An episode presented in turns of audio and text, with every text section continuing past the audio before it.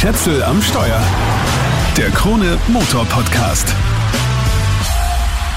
Es wird sportlich heute. Es geht um den BMW M2. Kurz vor der Markteinführung im April 2023 habe ich ja schon die Version mit manuellem Schaltgetriebe fahren können. Damals die US-Version. Heute habe ich den M2 mit Achtgang-Automatik in der österreichischen Version. Von außen zu erkennen, unter anderem daran, dass hier vorn ein Kennzeichen dran ist. Damals war die Front clean, wie es in den USA halt oft so ist. Kurze Wiederholung. Der BMW M2 ist die optisch ziemlich aufgespritzte Sportversion des 2er Coupé und der kleine Bruder des BMW M4, mit dem man sich im Wesentlichen die Technik teilt. Also Chassis, Bremsen, Motor und so weiter. Die wesentlichen Unterschiede. Der Biturbo 6-Zylinder leistet nur 460 statt 480 PS und der M2 wiegt zwar gleichermaßen gut 1,7 Tonnen leer, ist aber mit 4,58 Meter gut 20 cm kürzer und hat auch einen 11 cm kürzeren Radstand. Das sind hier 2,75 Meter. Das hat natürlich Auswirkungen, nicht nur auf die Platzverhältnisse, ähm, die auf der Rückbank zum Beispiel nicht vorhanden sind, sondern auch aufs Fahrverhalten. Mein Testwagen ist ein bisschen schwerer als die Serie, weil er hat das M Racetrack Paket an Bord um gut 16.000 Euro. Dazu gehört unter anderem das Carbon-Dach, was allein schon 6 Kilo bringt. Und er hat Carbon-Schalensitze.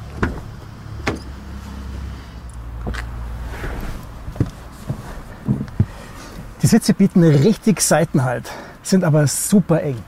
Die seitlichen Wangen an der Lehne lassen sich elektrisch verstellen, aber auch in der weitesten Stellung zwickt es mir auf Dauer an den Rippen.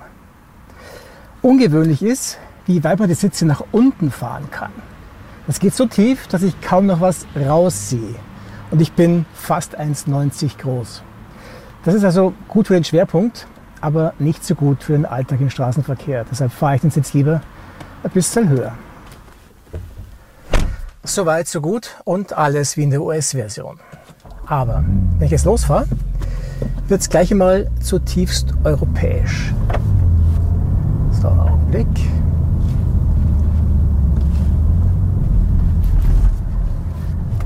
Achtung, Countdown läuft.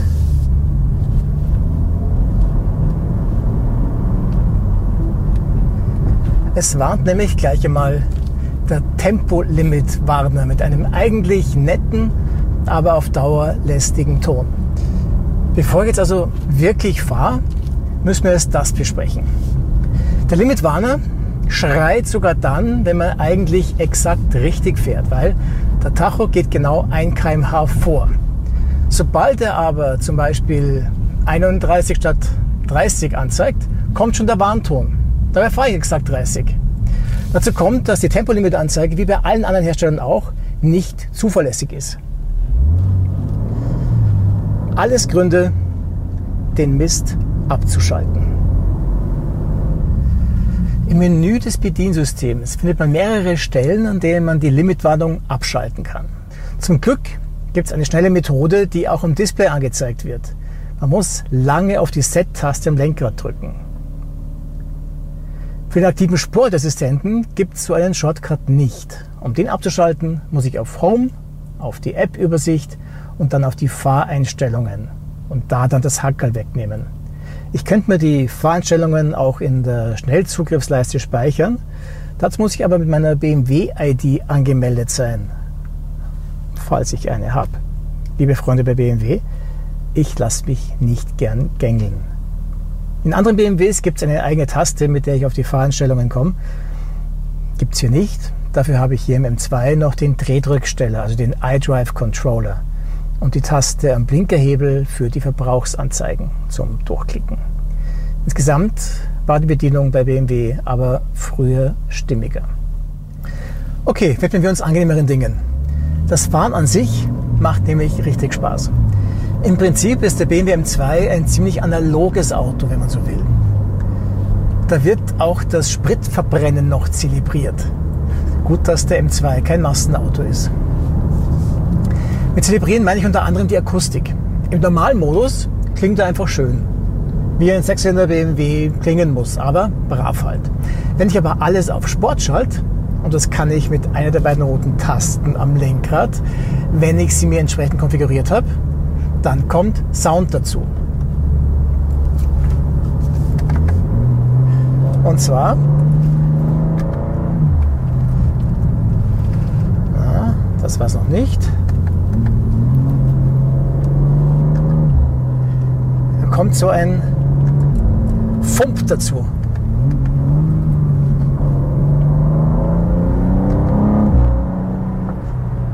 Das spürt man richtig im Bauch. Super angenehm. Fump. Beim Runterschalten oder vom Gas gehen gibt es so ein Auspuffbrabbeln. Fump. Fump. Ich weiß nicht, ob man das jetzt so hört, aber spüren tue ich es. Und beim Bremsen oder vom Gas gehen, brabbeln. Brabbel, brabbel. Fump. Also soundmäßig ist Ihnen da echt was gelungen. Die Soundkulisse untermalt jedenfalls herrlich das Erlebnis, wenn man so durch die Kurven wedelt. Der M2 lenkt richtig schön ein, auch wenn die Lenkung nicht so die hundertprozentige Gefühlsechtheit vermittelt, wie das früher mal war. Aber es ist ja alles sehr gut beherrschbar. Das Fahrwerk ist übrigens erstmals in einem BMW M2 serienmäßig adaptiv.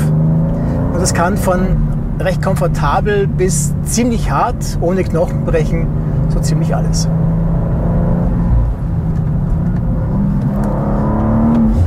Wenn man ein bisschen Gas gibt,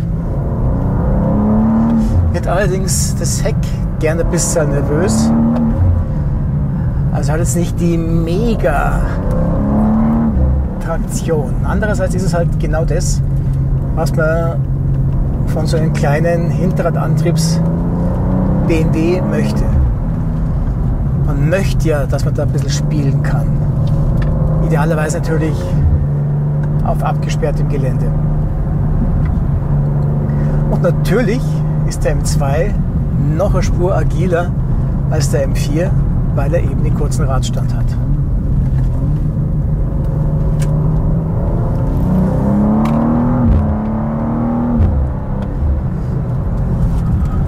Das ist schon herrlich.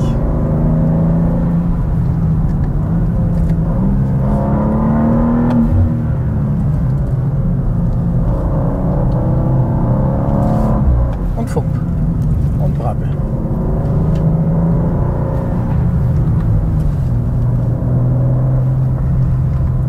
Und vernünftig.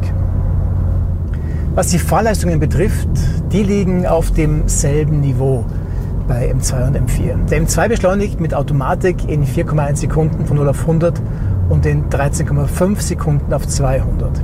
Maximal läuft er 285 km/h, wenn man das M-Drivers Package mitbestellt hat, das aber auch zum M-Racetrack Paket gehört.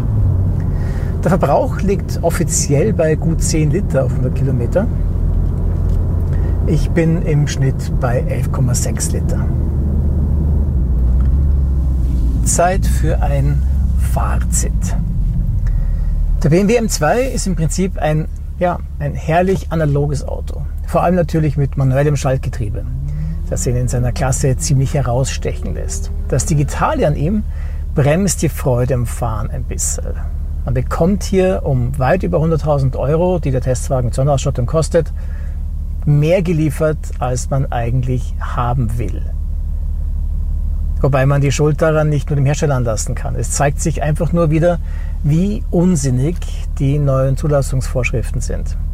Also der Tempolimit, Warner, Assistent, die Anzeige, wie auch immer, ist bei BMW ja genauso unzuverlässig wie bei allen anderen Herstellern auch. Und wenn ich jetzt für ein falsches Limit gewarnt werde, dann ist es einfach nur nervig, abgesehen von dem, was ich eh schon gesagt habe. Sei es drum. Der BMW M2 ist ein herrlich wildes kleines Auto, das richtig Spaß macht und am Straßenrand Reaktionen auslöst. Und zwar von Kopfschütteln bis Begeisterung. Damit hat er vermutlich vielen aktuellen Elektroautos einiges voraus. Er wird 30 Jahre nach dem Kauf sicher ein begehrter Klassiker sein. So viel für den Moment. Wenn dir der Podcast gefallen hat, dann lasst doch bitte ein Abo da. Egal ob auf Spotify oder sonst wo. Schätzel am Steuer, den Krone Motor Podcast, gibt es überall da, wo es Podcasts gibt. Ciao, bis zum nächsten Mal.